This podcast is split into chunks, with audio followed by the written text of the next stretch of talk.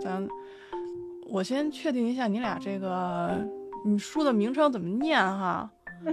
因为因为那天咱们在群里说这个书名的时候吧，我有一个我有一个错误的解读，就是 Chelsea 的那本叫《蜡鼓吟唱的地方》，是不是？对，我第一反应那个是一辣辣姑，你知道吗？就是有一个呃俗语叫“听辣辣姑叫还不种地了”，我以为是那个，你知道，就那个虫子。它是小龙虾。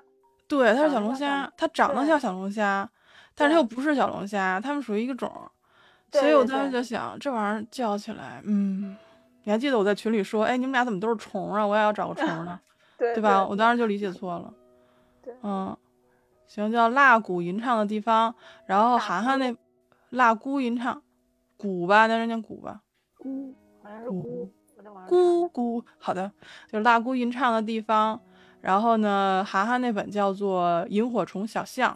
嗯，那我这本呢？我这本我要说它的正式名称呢，大家肯定都知道，但是我要给它，今天大家都是这种什么小龙虾呀、萤火虫啊，所以 所以我决定我把我这本嗯起一个外号叫做“枪虾与虾虎鱼”，嗯，什么枪虾与虾虎鱼，啊？所以就很就很对应嘛，对不对？一个是蜡骨，一个是呃，一个是蜡菇，一个是萤火虫，然后我这个是枪虾和虾虎鱼，所以我们今天就是什么，我觉得完全可以说烧烤了。嗯动物世界。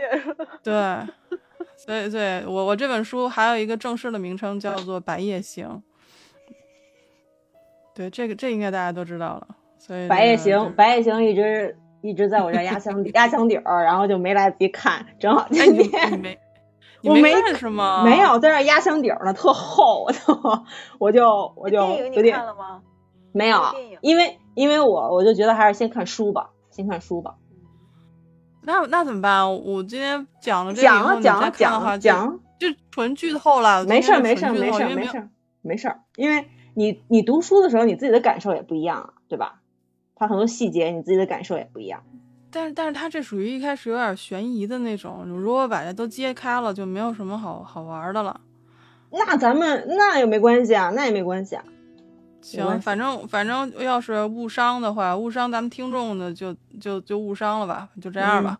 嗯，嗯，所以所以今天我们将要进行的这个读书会的三本书，就都是跟呃呃就是虫虫子或者这这种嗯、呃虾呀、虾虎鱼啊，然后嗯辣菇啊有关系的这么一系列的。大家听完了以后会发现，我们这三本书其实是都是有相通的地方，好吧？但是我今天不嗯准备讲那个，我我讲的这个，我准备把那个就是有关悬疑那一部分我给它去掉了。啊，你可以不讲，我可以讲。嗯，因为因为因为这两本书太吸引我了，我我我把我把这两本书都看了，啊，你看了这本儿？，对我把你们俩的这哦本书都看了，所以嗯所以就是我终于终于有一天，这三本书我都看过，然后我可以接梗了，哎呀，我就觉得好开心。我我那本你也看了，我那本你也 看了。我看了我看了，嗯，嗯，你觉得这三本哪本最好看？我我觉得哈，就 是如果以我的阅读习惯来看呢，我个人比较喜欢那个呃蜡菇吟唱的地方。嗯，我目前也是，嗯，嗯涵涵那本儿我没看，但这两本儿我都看了。对，我目前也是更喜欢那个《白夜行》，我好像是之前读的，几年前看的。我对我也是很久以前读的，都已经忘记了，所以我说，对我就后来我看了那个孙艺珍演的那个电影，我好像也看了。我我一般那种改编的电影我都不愿意看，因为我总觉得它达到不了那个书的那个高度。对，但因为他是孙艺珍演的，我才看的。好 好吧，好吧，行吧，真是行吧。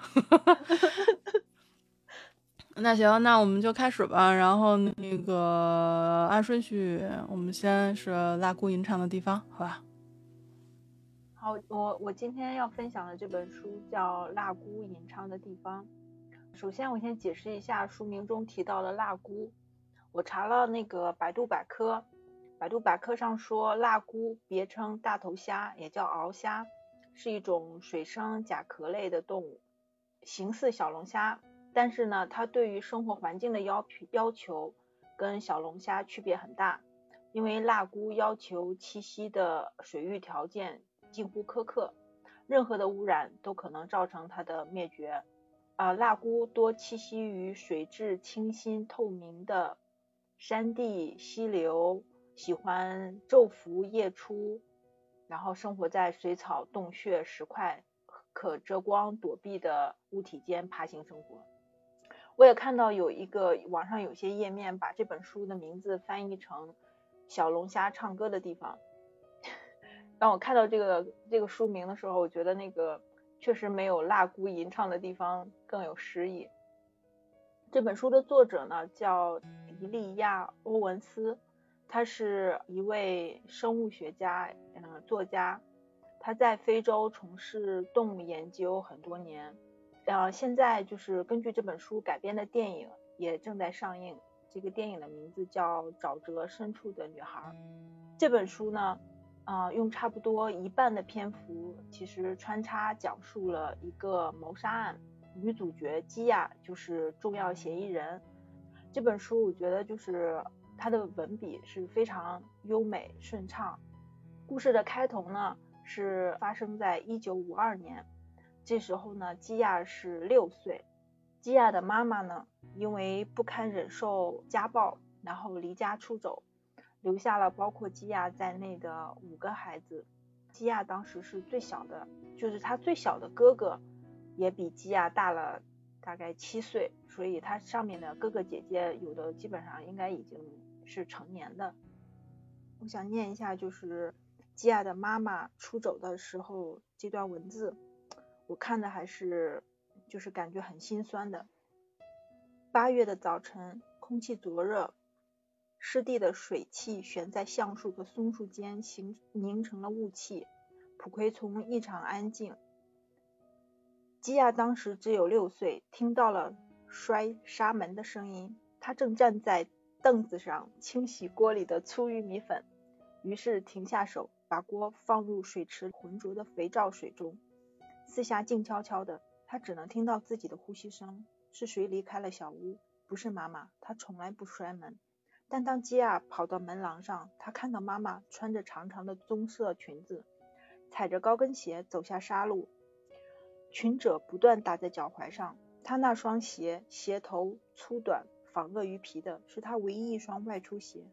基亚想要大声喊妈妈，但他知道不能吵醒爸爸，所以他打开门，站到砖木堆砌的台阶上，看到妈妈提着一个蓝色行李箱。通常，基亚凭着小动物般的笃定，确信妈妈会回来，带着用油腻的棕纸包裹的肉，或者一只耷拉着脑袋的鸡。但那时他从不穿鳄鱼皮高跟鞋，也从不带箱子。妈妈会在小径与大陆交汇的地方回头，一只手高高举起，挥舞着白色的手掌，然后转身踏上大路。但是今天，他一直往前走，在车辙上跌跌撞撞。透过树木间的缝隙，可以时不时看到他高高的身影。渐渐，只余下白色的围巾在树叶间若隐若现。吉雅飞奔到一个能看到大陆的地方，妈妈肯定会在那儿挥手，但她只赶上蓝色行李箱消失的瞬间。那抹蓝色在森林中是如此格格不入。吉雅回到台阶上等，胸口仿佛压着密实的黑色烂泥。就是看到这段。我就觉得很心碎。吉亚只有六岁，但是他已经就是在感受这种被抛弃的感觉。他的最小的哥哥叫乔迪，然后乔迪说妈妈会回来的，妈妈不会离开孩子，这不符合他的天性。然后吉亚说你告诉过我，狐狸会离开他的孩子。就是这些对话，就是小孩子的对话，可是会让你觉得很伤心，就是会。到底他的妈妈会经历了什么，才会让他选择离开自己这么多亲爱的孩子，五个孩子来逃离这个家？在妈妈离开了之后呢，就是他的年长的哥哥姐姐们就操持家务。可是几周了之后，他的最大的哥哥和两个姐姐也都相继离开，因为也都是因为不堪忍受他爸爸的家暴。最后只剩下他最小的，也就是他最亲近的哥哥乔迪。乔迪呢，就承担了照顾这个家的责任。可是，在某一天早上，在乔迪被爸爸打过了之后，他找到了在看海的基亚，对基亚说：“我不得不走了，基亚，这里实在待不下去了。等你年够年纪足够大了，就会理解。”基亚想大喊，告诉乔迪，虽然他小，但并不傻，他知道爸爸是他们离开的原因，但他不明白的是，为什么没人带他一起走。他也想过离开，但无处可去，也没有车钱。其实看到这段的时候，我也在想，为什么他这些家人就是就这样把他留在这里呢？他就没想过一个六岁的孩子怎么和一个家暴的爸爸生活呢？就是他这些家人为什么就是没有一个人想要带这个小小小妹妹一起走呢？我也没想通。我当时也在这么想，但是后来我就觉得，因为你看他的哥哥姐姐们好像年纪也都不大。就算是自己出去讨生活，他们也没有真的，我就算说对养活得了他自己，养活得了这个妹妹吗？就至少他在家里面，他爸爸应该还不会说把这个孩子就打死，或者是不给他吃饭吧。就是反正幸运的是，我看后面好像他父亲也给他留饭钱，然后他之前他妈妈也有在菜地里面种一些这个什么萝卜，对，然后用粗玉米粉 对和着吃。然后他，但是最后还不错，就是后来他的那个哥哥乔迪他们俩相认了，又找到了。嗯。当他长大了之后，就是总算有一个亲人算是回归了。然后乔迪离开的时候也交代他说：“我觉得这段话真的好像就是基亚就相当于是严格的遵守了这句话。”乔迪说：“如果有人来这儿，不要进屋，要跑进湿地深处，躲在灌木丛里。”永远都要掩盖自己的行踪。我知道你会，你也可以躲着爸爸。然后后面我觉得很多次有人来找鸡啊，包括学校里的人啊、执法的人来找他什么的，好像他之后就一直在就是在遵循这句话，就是乔迪交代他的，他就总是躲起来。对他其实已经成了师弟的一部分，就他那种自然天性。就是已经不是说像我们城市的这个居民可以，或者小镇居民可以能够做得到的了。因为这本书我印象中是说，就是因为他们是外来户，所以他们住的地方是远离城镇的，是在湿地里面的，所以就在湿地里面搭了一个棚屋，在那边住。后来等他的那些，等他母亲还有兄弟姐妹离开之后，他就是基本上他爸爸就是酗酒嘛。回来吃东西，就要不是留点钱就走了，好多天不回来，他就自己得掏食儿吃，然后有一些食物还要去拿去喂海鸥什么的，反正就是他其实是从小是在湿地长大的，然后也被叫做湿地女孩，有点类似于像我们觉得好像是在丛林里面长大的那种，比如泰山啊，或者是那个就是那个 那种那种状态的人，还稍微好一点，因为他还会。嗯，他们家还有钱，还要去买东西，他不是完全就是靠森林里的东西过活。他们也也有小镇，就是他爸呢是在二战中中好像抗击过，打过仗，抗击过德国，然后受过受过伤，所以他爸是领伤残津贴的。他爸的伤残津贴就是他们家唯一的收入来源，所以有的时候他爸就会给他留个一。一美元啊，留些硬币什么的，让他去买一些家里的食物呀，或者是买一些家里的必需品。然后，但是他爸就说，你拿钱就要干活，所以他就要求那时候基亚才六岁啊，他要求基亚来负责家里打扫屋子、捡柴火、洗衣服、做扫除，就是铺床，家里的活儿都是他来干。嗯，想想我们那六岁的时候在干嘛？撒娇。和泥巴，疯跑，嗯，然后后来就全部散掉了，然后包括他父亲后来也离开他了。对，然后在离开他之前，他还有一段，就是因为他们的关系其实就是这样嘛，就是两个人相当于是两条平行线。哎，但是中间他爸爸好像是有一次说他要外出几天。基亚开始偷偷开他爸爸的船，这个时候他才六岁。然后他开船的那一天呢，他遇到了他生命中的一个很重要的人，就是一个男孩叫泰特。然后基亚就是在那一天好像是迷了路，然后后来泰特就开船在前面带领他回到他认识的路上。然后有关泰特呢，其实简单说一下，就是泰特的家只有泰特和他的爸爸，然后他妈妈和妹妹好像在车祸里去世了，但是他的家就是属于我觉得还是比较温暖的，就他爸爸是一个很温暖、很善良的人，而且还教泰特去读诗啊。所以后来泰特也是上上了大学，后来做了属于研究人员。对，他是湿地的，就是专业的一个研究所的一个研究员，专门研究湿地的。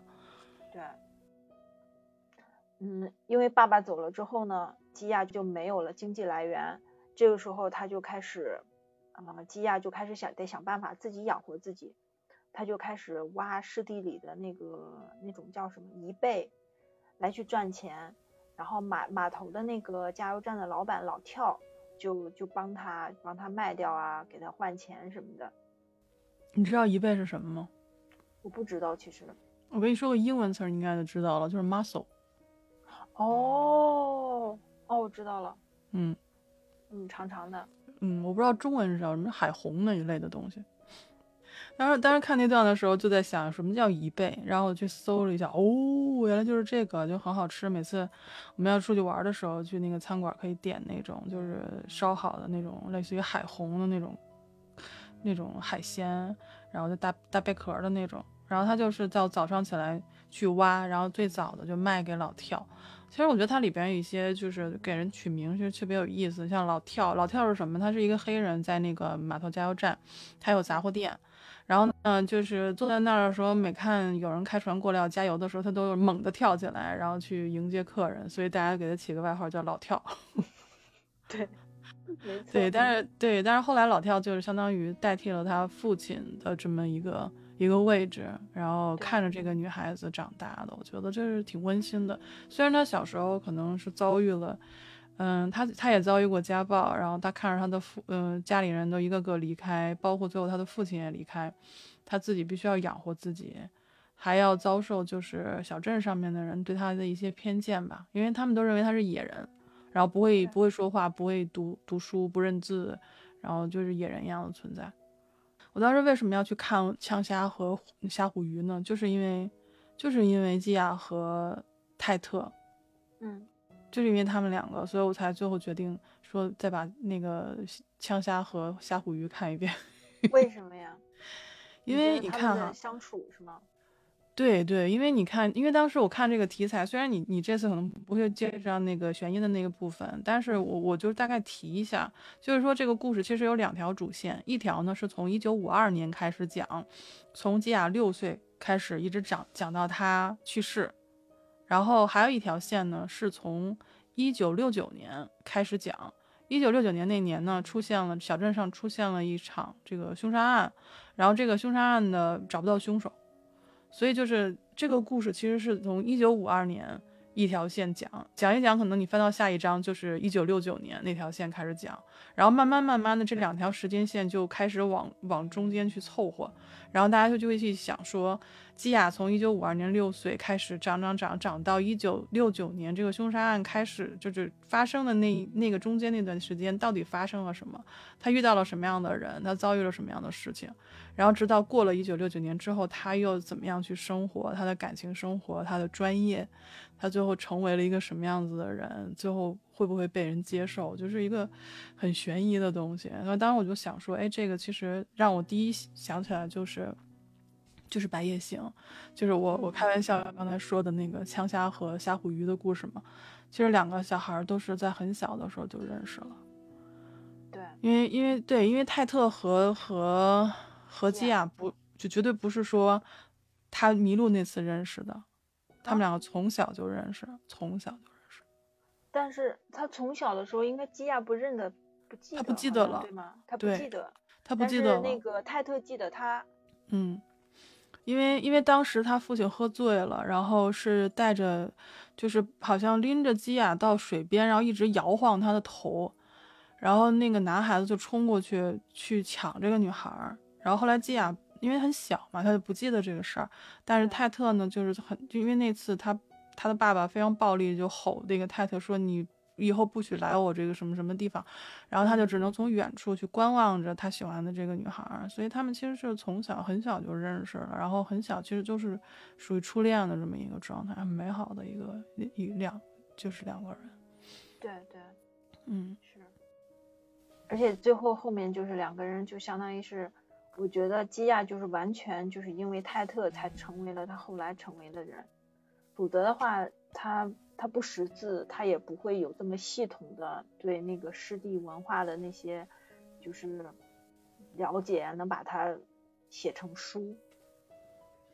对，就觉得他还是很幸运的，就是比起白夜行来说，就是基亚其实是很幸运的。他其实是我我在这个故事里就是看到自己的，看到他那种天性，就是属于人类作为作为那种最纯粹的。很多时候基于动物法则、天然法则下生活下来的这种状态，呃，然后去有的时候就要去对抗人类所谓的文明社会的一些偏见，我就觉得特别带劲，特别带劲。就是基亚是一个自然里面生长出来的特别，嗯，有生命力的那么一个女孩。对，就是一种很稍微有一点野性的那种，但是又不是那种完全就是那种不管不顾的。他他有自己的性格，也有自己坚持的东西，但是呢，又很纯粹，又觉得就是特别天真。对，但是这本书其实并不是一个独立女性的成长成长一个史诗，不是这种书。其实它里面经历了好多就感情上面的一些挫折。你要讲吗？你讲吧。我不太想讲那一段儿。你是一个，你是一个特别喜欢看那种大团圆结局的人，是不是？对对对对，嗯，对我我看到他跟那个那个那个那男叫啥？蔡司。蔡司哦，嗯，我不想讲那段儿，一看着就烦。对，因为这一点，我为什么我说我要，那我就来讲一，就是大概略过讲一下，就是其实基亚他在生命当中，他有两段感情，他跟泰特是等于是两小无猜长大的。那个男孩子呢，通过跟他交换他喜欢的东西羽毛，两个人慢慢就是走近。虽然泰特一直很喜欢他，但是他也怕打扰他，所以呢，就是两个人等于相当于是基于相同的爱好，然后呢，也是一种就是两小无猜，还有初恋的这种走到一起。然后呢，我觉得这篇这个文章里面有有有一个方面写的特别好，就是关于女性的性方面觉醒、性成熟这方面的这些描写，特别的属于那种偏自然的那种状态，写的特别好。所以作为女性来讲，我一看到那种状态，我就可以想象，哦，其实我也曾经经历过类似的这种这种，比如说像荷尔蒙分泌或者像什么这种，而且他写的特别的细腻。包括就是他跟泰特之间的情感发展，以及就是两性之间的发展都是非常自然、非常让人觉得温暖的这么一个。直到他，直到泰特上大学之后，他有一次回来，他远处看到基亚在遇到别人来的时候，他会躲到树丛里面去。就像你说的，他从小听到他哥哥说的这句以后，他其实一直贯彻的就是遇到了一些什么警觉的事情，他一定会像动物一样躲起来。对当时泰特一下子就觉得，他可能没有办法把基亚带到他的世界当中，因为他是从小镇出去上了名牌大学，然后是一个非常优秀的学生。他在学校里面遇到了都是那种非常时髦的女生，一种现代化的生活方式。但是他突然发现，他可能没有办法让基雅走进这样的生活，所以他其实对这种感情他是退却了。他本来说要回来去看基雅，但是后来他只是他没有回去。他只是就是可能远处静静的，或者是暗中去观察，去去看望他，但是他从来没有履行他的承诺，就是回到基亚身边，然后就是继续下去这段感情，所以也就导致了基亚在这个初恋上面就受到了很大的伤害。那段我也挺生气的，你知道吗？我就觉得为什么泰特要逃跑？他也可以明确的跟基亚说，你不要。就是你为什么要逃跑呢？你承诺的事儿，你起码你也要出现。你说，你跟他说明白你当时怎么想的，不就完了？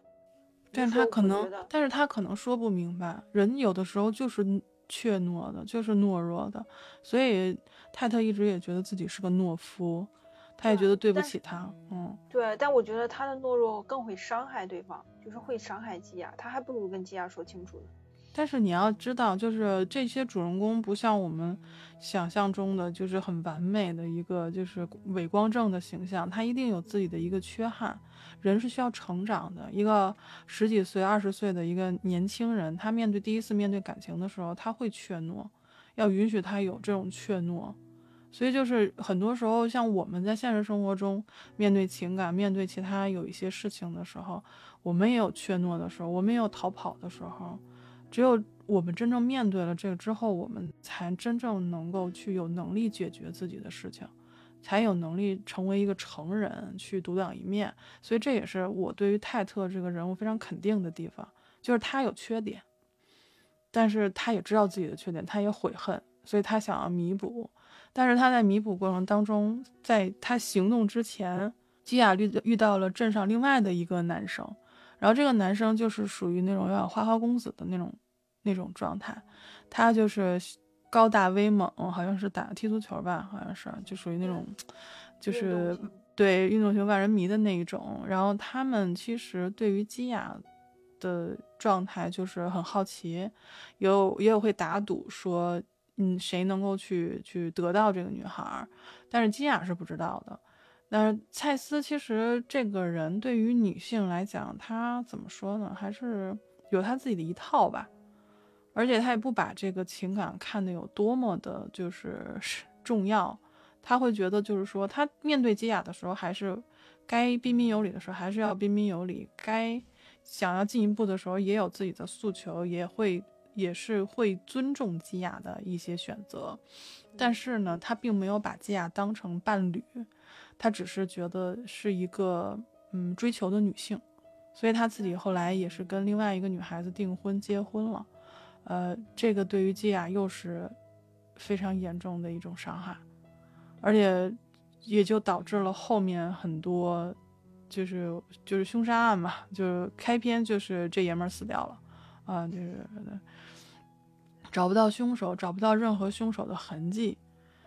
就是所有的痕迹都被师弟带走了，没有人知道他是怎么死的，就是知道最后说知道他是怎么死的之后，也也没有办法知道到底是怎么造成的这种死亡，是谁谁造成了他从那个瞭望塔灯塔上掉下去的，然后没有任何人的脚印和痕迹，只是从一些边边沿沿的一些证据上，最后大家把目光锁定了基雅。但是基雅有他自己的不在场证明，然后有爱他的家人，有泰特，然后有就是这些他的兄弟，还有都对，还有朋友，没那么熟悉的一些朋友啊，一些老人啊，什么都帮他作证。对，包括他的这个编辑，对，包括他的编辑，包括这个公交车的那个司机，都有帮他作证。其实，其实长长的那个审讯，那个那个来讲。嗯，让我觉得其实还是挺精彩的。那段写的，我觉得也是很精彩，那些细节。对，但是但是他会，我当时会觉得，就是说说这个，大家既然怀疑他，又没有那么强烈的、足够的证据，证据是指向是他，但是你又没有直接的证据证明是他。然后他又是一个自然里面长大的一个带有野性的女孩，但她坐在法庭上的时候，就觉得她。有点事不关己的那种感觉，反正好像跟他没有什么太大关系，很疏离。然后我我画了这样一一段话给大家读一下哈。他这样说的，他说：“法庭语言自然没有师弟语言那么诗意，然而基雅看到了他们本质上相似之处。法官显然是雄性首领，地位不可撼动，所以姿态威风凛凛。”同时又像在自己领地里的野猪那般放松，不具威胁性。汤姆·米尔顿举止从容，散发出自信与高贵，可以说是一头强壮的公鹿。而在另一方面，公诉人需要靠明亮的宽领带和宽肩西装来提升地位。他通过甩胳膊或者提高声音来强调自己的重要性。地位较低的男性需要通过大吼大叫来获取注意，法警代表了低层雄性，依靠在皮带上挂发亮的手枪、叮当作响的钥匙和笨重的对讲机来彰显地位。等级序列提高了自然界种群的稳定性，不那么自然的人类社会也是一样，所以他就是相当于坐在法庭上看的时候，会把这些人和自然界他熟悉的自然界的东西所对应在一块儿，然后会想说，人类社会的法则其实跟自然法则是相通的，但是后来通过他对于就是泰特就是对他的补偿，两个人的这些相处，他最终被这些人所接受的时候，他又想说。或许自然法则可能在人类社会上有体现，但是人类社会的这种法则毕竟不是自然法则那么残酷，所以说最终他还是被接受了。我觉得其实这个故事就是讲了一个被接受的这么一个故事，因为里面有一句曾经让我觉得特别心酸的一件事情，就是里面有一句话说，就是蔡司好像是要求他，呃，就是他想把关系更进一步，让嗯。呃，基亚带他去他的小屋，然后基亚当时就想说，如果他是这样说，他说，如果他说了不，这个被别人接纳的机会就溜走了。嗯，所以当时我就想啊，就是其实他就是那么想被别人接受的一个人，被自己的种族所接受的一个人。对，包括他，他对蔡司那种感情，我觉得也是，就是他也是有渴望去跟他人有接触，他担心。如果就是放弃这个机会，是不是他就没有，就是在跟外界接触的这么一个机会？我觉得有那么一点儿，就是他他很希望能跟外界的，就是这种有这种亲密的交流啊什么的。所以我是非常喜欢这本书的，就是非常喜欢这本书的这个写作的这种风格以及这个叙事的发展。它其实是一个很慢的，就是一个悬疑剧，包括一个女性成长的故事融合在一起的一个故事，很慢。它还真还不像《白夜行》那种，就是一个案子接一个案子，一个案子接一个案子这种悬疑挤在一起的。它是一个一开始就告诉你这个人死了，然后你也不知道这个人死了到底跟主人公有什么样的关系，然后你就一点点一点点去去挖着看。嗯，所以就是我还蛮推荐这本书的。嗯嗯。但这里面有一有一点，我想我不知道你怎么看，就是蔡司脖子上一直戴的那个基亚送给他的那个贝壳，那到底是什么意思？不知道，我当时其实一直也是在想这个事儿。他嗯，现在 Chelsea 说的这个是什么呢？就是嗯，蔡司在获得了基亚的这个感情之后。呃，基亚用一个贝壳给他做了一个项链，他到死都一直戴着，哪怕他结婚了，然后就是对基亚也有的时候就是呃看他和泰特在一起也是非常的愤怒啊、生气啊，但他从来没有把这个贝壳从脖子上摘下来过，直到他死死后尸体上贝壳才消失掉。嗯。所以这块儿我就不明白这个到底是什么意思，到底是基亚是他的真爱呢？但是你看中间的方式，我觉得他好像也没把基亚当真爱，但是他为什么把基亚送给他的这个就一直一直带着呢？不知道，我觉得人类感情是复杂的，非常非常复杂，很难说。如果他说作为一个胜利的一个纪念纪念品挂在身上炫耀也是有可能，但是我总觉得这个人。不应该只是这样片面的去说，比如去形容他是一个花花公子，他是一个就是就是背叛了基亚的人，他是一个非常有暴力倾向的人，就是这样的。但是我觉得每个人在这里面都是还是蛮复杂的，没有一个说是非常扁平的一个角色。然后包括像探长他们那些人也都是一样的，包括他的父亲，他的父亲之所以酗酒，也是因为在战争。对于，在战争中曾经，曾经就是逃，想逃嘛，他觉得那种，对他那种羞耻心，让自己没有办法面对，就是那种，然后包括对他母亲为什么要有家暴的行为，就是这些都是蛮复杂的，所以推荐大家去看这本书吧。嗯，那 Chelsea 介绍完了这个蜡姑吟唱的地方，那我们涵涵来介绍萤火虫小巷吧。那我今天介绍的这本的书呢，叫《萤火虫小巷》，嗯，它是一位美国作家，名字叫克里斯汀·汉娜。啊，这个美国作家的一本著作。那这本书呢，它有一个时间线，那它这个时间线主要是从七十年代到千禧年，讲述的是一对闺蜜从少女时期，也就是从十四岁到四十岁。跨越三十年，然后中间相知相识相伴，这么一个非常啊令人感动，然后动容的这么一个友谊。那这这本书呢，中间是有两个女主人公，呃，主人公第一个主人公呢叫塔里，啊，她呢是一。